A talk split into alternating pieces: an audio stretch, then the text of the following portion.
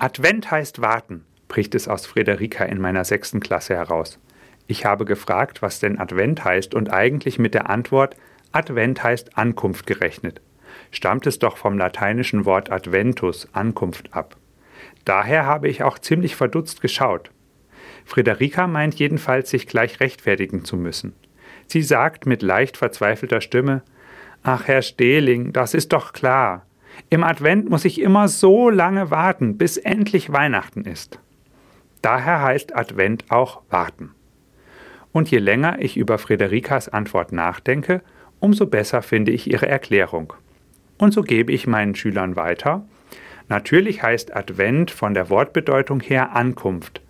Aber der Inhalt des Advents ist wirklich das Warten, so wie Friederika es gesagt hat. Zum einen ist der Advent das Warten auf das Weihnachtsfest, an dem wir die Geburt Jesu feiern.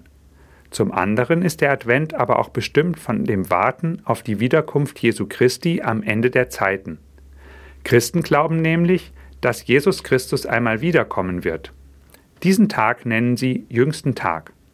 Meine Schülerinnen und Schüler lauschen mucksmäuschenstill meinen Ausführungen. Und einmal in Fahrt gekommen, lege ich nach. Deshalb sollen Christen als adventliche Menschen leben. Das heißt, in wartender Haltung auf das Kommen Jesu hinzuleben. Und das das ganze Leben lang.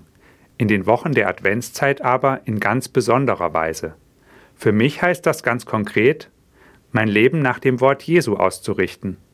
In Liebe zu Gott, meinen Mitmenschen und zu mir selbst zu leben. Friederika hat die Klasse und mich an diesem Morgen daran erinnert, als adventliche Menschen im Warten auf die Ankunft Jesu zu leben vielleicht auch ein Anstoß für Sie in den verbleibenden Tagen des Advents bis Weihnachten.